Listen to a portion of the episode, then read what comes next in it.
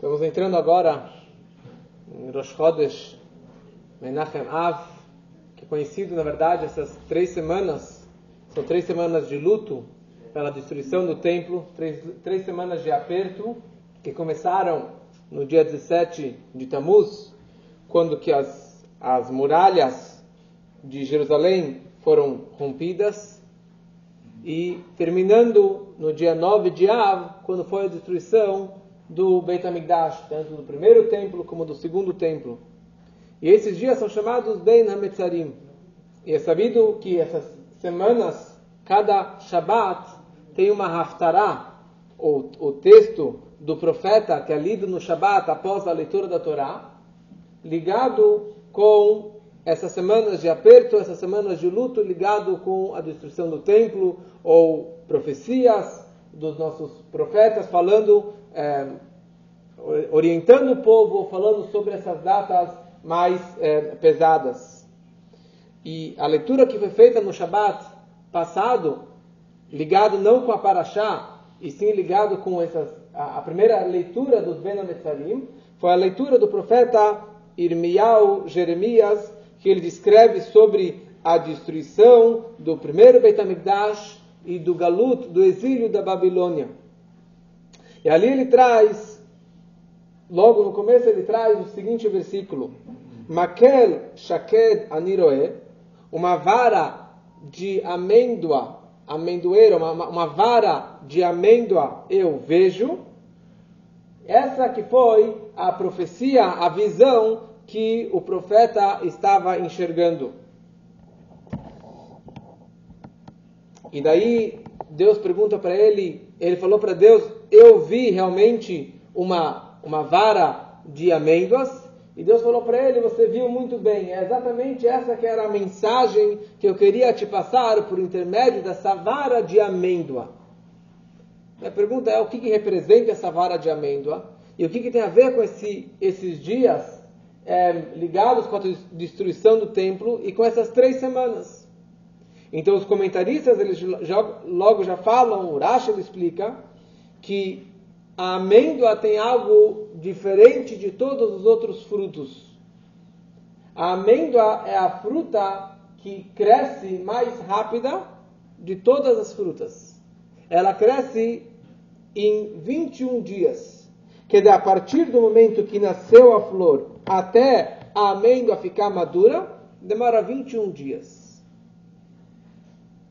Só mais uma coisa interessante, que a amêndoa também é a fruta que brota uma flor em primeiro lugar, que brota uma flor mais rápido do que todas as outras frutas. Essa que é o diferencial bem da amêndoa. Então, 21 dias. 21 dias são três semanas. Então, isso representa, na verdade, essas três semanas entre 17 de Tammuz, quando foram rompidas as muralhas de Jerusalém, até 9 de Av, quando que foi queimado o, o Beit o primeiro e o segundo Beit HaMikdash. Então, quer dizer, aqui já, já percebemos uma ligação entre essa profecia do, do, do profeta Irmial, Jeremias, de, conectando com essas três semanas, com, essa, com, essa, com, com as semanas de luto. Então, Deus falou para Irmial, ele falou, você viu muito bem. O que quer dizer que você viu muito bem? Porque na visão dele, na profecia que ele estava enxergando, ele não viu uma vara já com flores e com folhas e com as amêndoas já crescidas. Ele simplesmente enxergou uma vara seca, um pau seco, e ele percebeu que esse pau, sem flores, sem folhas, sem frutos, sem amêndoas, esse pau seco era um pau de uma amendoeira. Ele precisava realmente conhecer bastante de todas as árvores para perceber que essa árvore é, representava essa mensagem. Que a mensagem que Deus estava passando para ele era sobre as puraniot, sobre as desgraças que o povo iria estar passando, que da mesma forma que a amêndoa cresce tão rápido, as desgraças vão chegar logo em breve. A destruição do templo será muito breve, muito rápida. Então, a pergunta é o que, que a gente aprende de tudo isso e o que, que é, qual é a mensagem para a nossa vida das amêndoas e da profecia que o Jeremias ele teve há tantos anos atrás e ligado com essas semanas que estamos entrando agora, principalmente esses nove dias de luto que são mais pesados, tem leis mais severas, mais rígidas. É... Então, na amêndoa nós percebemos a, a, a mensagem que ela cresce rápido. O Rogachover ele explica que existe na verdade dois tipos de amêndoas. Existe uma amêndoa, eu dei uma olhada na Wikipedia, ele fala que tem dois tipos de amêndoas. Você tem uma amêndoa é que é chamada a amendoeira da praia, que é muito comum lá no Rio de Janeiro, que é uma amêndoa que ela é amarga, ela quando pronta, quando madura, ela é amarga. E você tem amêndoa que nós costumamos comer bastante, que é em latim é chamado de prumus dulces, que se representa, que é traduzido como ameixa doce. Quer dizer, uma amêndoa que ela é mais doce. E o Ragachover ele explica que a amêndoa, quando madura, ela é doce. Quando ela era pequena, quando ela estava crescendo, ela era amarga. E quando ela cresceu, ela mudou de amargura para doçura. E aquela que quando pequena ela era doce, quando ela crescida ela, se, ela acaba mudando e ficando amarga. Então, e a amêndoa da profecia de Irmial, essa, qual tipo de amêndoa, shaket, kedim, que ele está se referindo aqui? Ele está se referindo àquela que é, que é doce no final. Que ela era amarga e ela acabou se transformando em algo doce. Que isso é a mensagem desses dias também, da transformação da amargura para a doçura, a transformação de algo negativo para algo positivo. E, e isso está ligado com esses dias que a, a, a mensagem que é trazido Eru, Yamim Tovim, Vemesasson, Vesimcha, que esses dias serão transformados na era messiânica como os nossos dias mais alegres. Tisha será o dia mais alegre do nosso calendário. Então, a representação do profeta trazendo esse tipo de amêndoa é já não somente falando do lado negativo, olha que as, a amêndoa cresce rápido, representando que as desgraças vão chegar brevemente, mas como que o próprio profeta diz mais para frente, é, no, no, no, capítulo Lamed Aleph 31, ele descreve que kasher shakad aleihem lintosh ken aleihem livnot. Da mesma forma que foi rápido, shaked, a palavra shaked de amêndoa, mas da rapidez para a destruição, assim também eu vou agilizar para a construção, para construir o terceiro Betamigdash.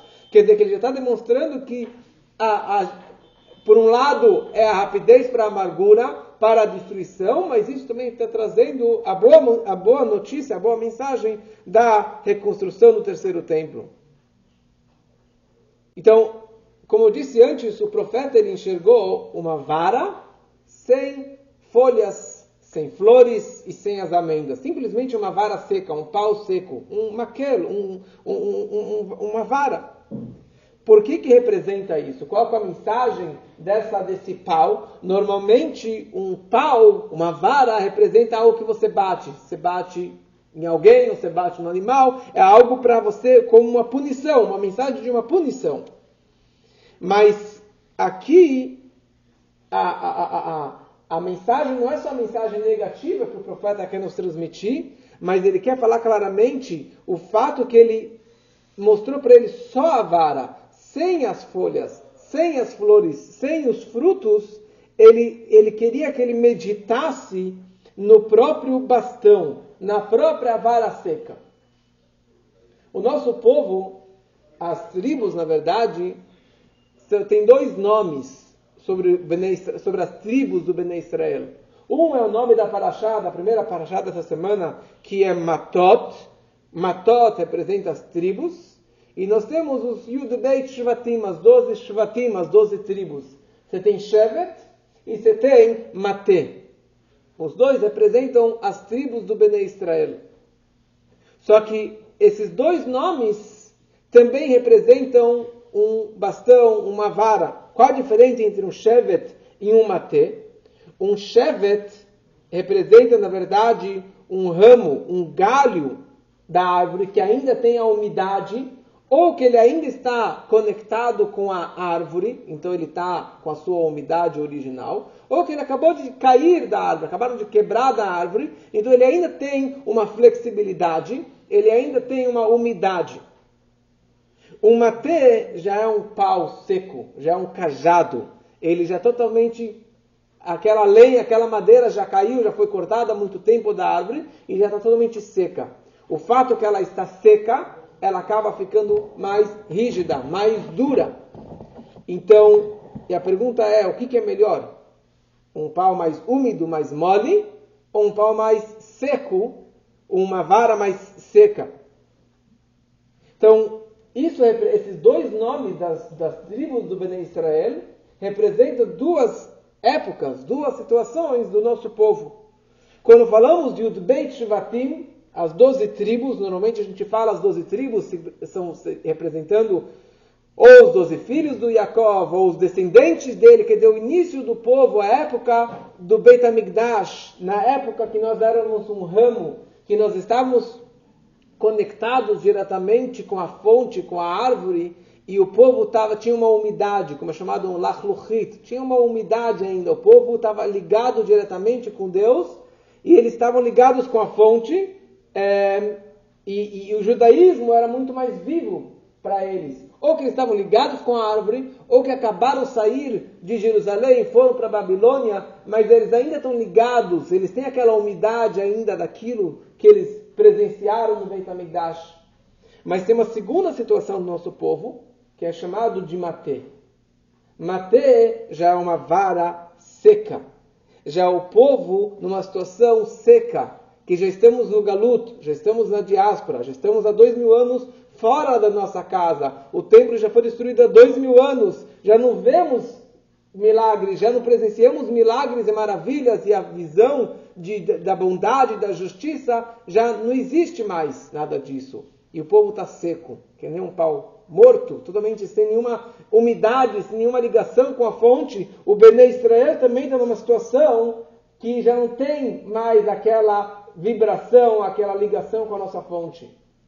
Só que essa desvantagem, que ele já está seco e cortado há tanto tempo, e afastado há tanto tempo, acaba sendo a sua própria vantagem.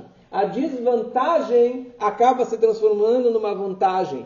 Porque no momento que você tem um pau seco, uma vara totalmente seca, rígida, então quando você quer fazer alguma coisa com uma rigidez, com uma força maior, você tem que ter um pau mais duro, você tem que ter uma vara mais dura, você tem que ter um cajado mais resistente, porque aquele que é flexível é mais fácil de você quebrar. Aquele que é mais duro, ele tem uma rigidez, ele consegue quebrar todos os tipos de testes e dificuldades que nós vamos passar.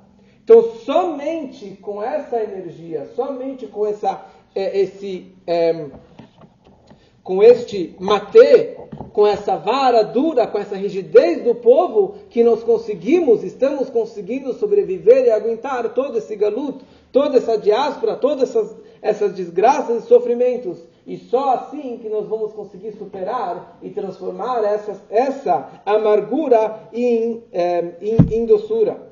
Então, por isso, quando a Torá quer, quer nos descrever essa situação que nós estamos passando agora, e entrando agora nos nove dias de luto, de situação difícil, por um lado é difícil.